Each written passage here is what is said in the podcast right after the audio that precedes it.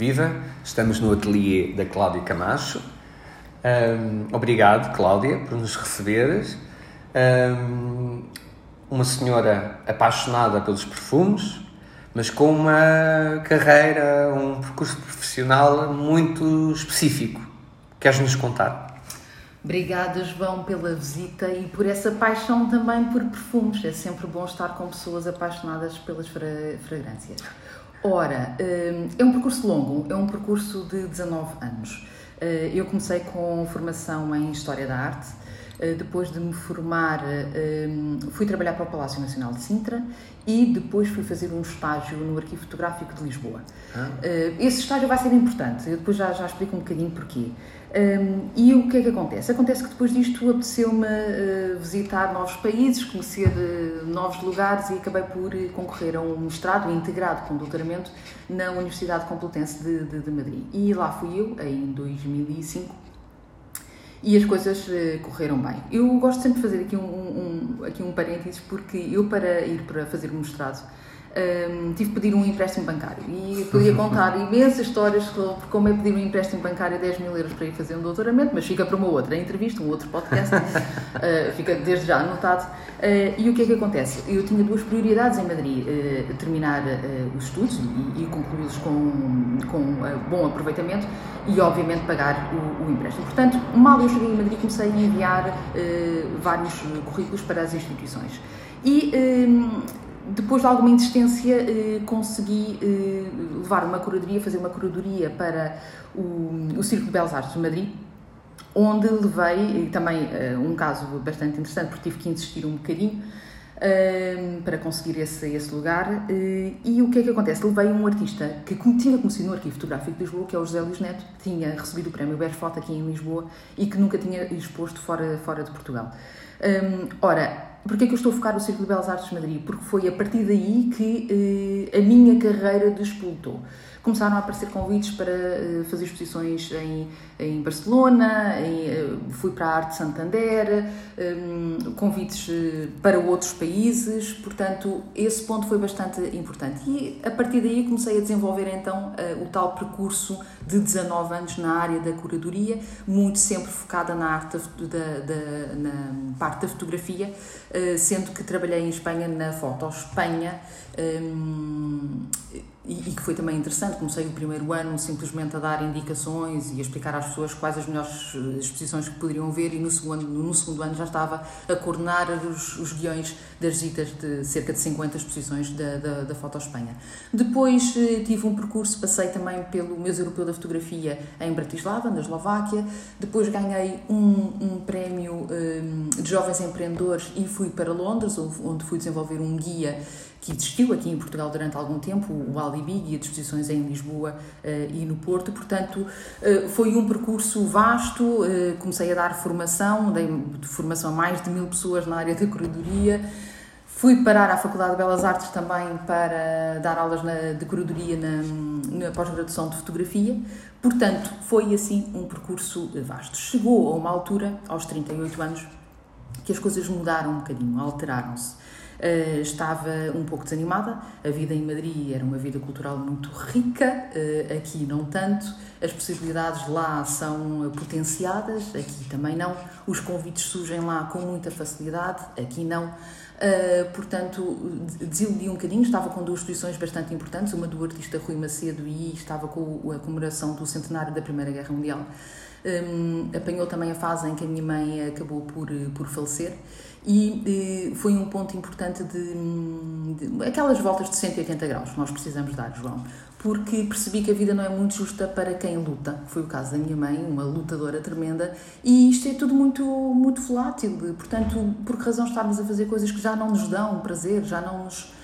E tentei agarrar-me à minha grande paixão, que sempre foi a perfumaria, portanto, o que é que acontecia quando eu visitava países, quando ia a Londres, por exemplo, gastava mais tempo em perfumarias e em, lojas de nicho do que a ver exposições de arte contemporânea nos museus e nas galerias, portanto, foi assim aquele toque. Que Daí, é, ok, a viragem. A viragem, não é? E eu começo a perceber, ah, está qualquer coisa a acontecer aqui Sempre fui uma grande apaixonada pelas, pelos perfumes, mas obviamente nós temos que dar corpo às paixões, não é? Porque já sabemos que as paixões uh, duram muito pouco tempo. Portanto, temos que passar das paixões para o amor, ou então, uh, não é? Este, algo não, não evolui.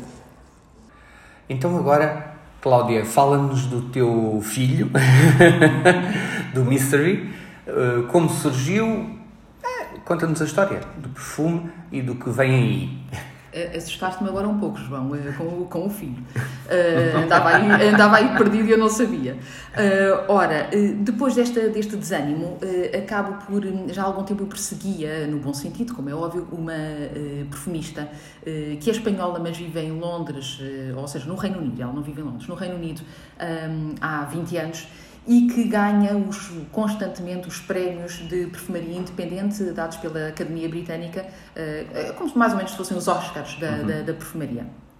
E uh, contactei-a a tentar perceber se ela, ela dava formação na altura e a tentar perceber se ela estaria disponível para me esclarecer algumas dúvidas uh, muito, muito, muito cirúrgicas, porque como eu já estudava perfumaria há algum tempo, já tinha algum conhecimento, obviamente autodidata, não é? Mas eu queria ali afinar algumas questões e assim foi. Uh, fui ter com ela e, e, fiz uma formação que, que, me ajudou imenso e que acaba por me incentivar a criar um, aquele que, que é o primeiro perfume uh, criado criado por mim, em nome próprio, que é o Mystery, o primeiro de uma trilogia dedicado, dedicada a Sintra. Uh, primeiro saiu o Mystery, uh, vai sair uh, o Relic, a Relíquia, e depois sairá o Tragedy, Tragédia. Os nomes são inspirados nas obras de Essa de Queiroz, que era um apaixonado por, por Sintra. o Mystery é, é um perfume que que quer tratar ou retratar as umidades de, de Sintra. Eh, na perfumística, a umidade muitas das vezes não se, eh, não se transmite em aromas quentes, é? portanto, ou seja, não se transmitem aromas frescos, desculpa. Eh, pelo contrário, são aromas mais quentes, ou seja, quando estamos a falar de cogumelos, fungos, há aqui uma certa umidade aparente, mas este, estas fragrâncias são quentes. Portanto, o Mystery vai muito nessa, nessa, eh, nessa área do, do captar as umidades. O Relic tem a ver muito mais com uma, uma área floral, tá bem? Vou fugir das flores mais comuns. Gostaria de dizer que todos os perfumes eh, têm as matérias-primas que existem em Sintra, eh, incluo em cada um deles uma matéria diferente, uma matéria-prima que não existe. No Mystery foi a pimenta preta, porque obviamente toda a história de Sintra e toda a história das nossas riquezas vem das rotas da, das rotas da especiaria das especiarias, portanto a pimenta fez sentido. Uh, no ehm, Relic uh, vai ter aqui papiros, está bem, vindo do, do Egito, porque queria dar aqui também um, um, um ar de, de, de, passado, de antiguidade, e o Tragedy vai meter, obviamente, vinho, não é? As vinhas de Colares, e, e, o mar, o Atlântico, que, que temos ali o Cabo da Roca, um ponto tão, tão importante, vai ser o perfume mais gourmand, um, e que vai ter a matéria-prima externa vai ser a canela, que é tão presente e que está tão presente eh, nas queijadas, por exemplo, de Sintra. O que é que acontece com esta, esta trilogia? É uma trilogia, um, um lançamento, são pequenas unidades, são 25 unidades por ano, portanto, são, eu gosto de trabalhar com uh, perfumes exclusivos. Hum, eu costumo sempre dizer que eu conheço melhor uma pessoa hum, através do perfume hum, que ela usa, muito mais através do perfume que ela usa, do que 30 minutos de conversa. Portanto, o perfume mostra muito aquilo que uma pessoa é e aquilo que sempre me fez muita impressão como consumidora é usar um perfume que toda a gente usa. Sempre detestei, detestei. Sei que as pessoas me perguntavam qual é o perfume que eu uso, eu detestava responder esta pergunta.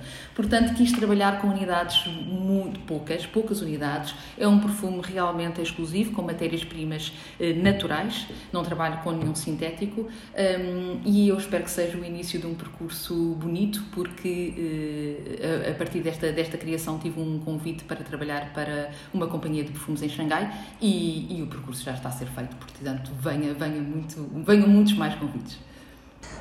Cláudia, dá-me a tua opinião. Existem perfumes masculinos e femininos ou é só uma questão comercial? João, é uma pergunta uh, muito inteligente uh, e curiosa. Eu, como perfumista, Eu não estou a criar um perfume. Eu assumo que estou a criar eh, uma peça artística. Eu vejo os perfumes assim, desta forma. Quando se cria uma peça artística, eu não estou a criar para uh, géneros, o feminino ou o masculino. Eu entendo que, em termos de mercado, uh, seja mais útil definir uh, as fragrâncias. E, na verdade, há matérias-primas mais delicadas do que outras. Talvez possam assumir esta delicadeza para o lado feminino como rosas, jasmim, os cítricos, os florais eh, brancos, não é? Eh, e para o homem, matérias-primas mais incisivas e mais fortes, do exemplo, os incensos, os amadeirados, as resinas, as especiarias. Eu, quando entro numa perfumaria, dirijo-me sempre para o lado masculino eh, porque em termos de matérias-primas atrai-me muito mais as matérias-primas utilizadas nos perfumes para homem do que para a mulher, ou seja, perfumes para senhor e para senhora. Eh, o que é que acontece aqui? E, e resumindo isto, pediste-me a minha opinião. Todos nós temos lado masculino e lado feminino. Por isso, há homens com um lado feminino mais uh, acentuado, há mulheres com um lado masculino mais acentuado. O, uh, aqui a roda, não é? Oriental, como se costuma dizer, das energias femininas e masculinas.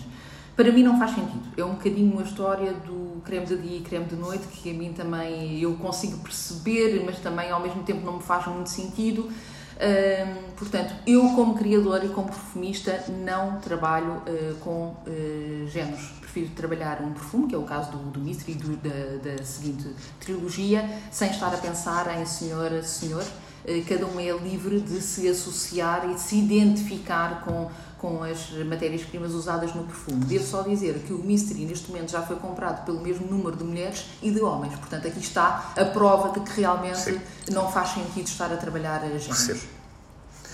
Cláudia, obrigado por este tempo, obrigado pela nossa conversa. Eu espero muita sorte para o futuro. Obrigada, volta sempre aqui para cheirar, para cheirar. temos de treinar os nossos narizes, temos de treinar. Obrigado. Obrigada, João.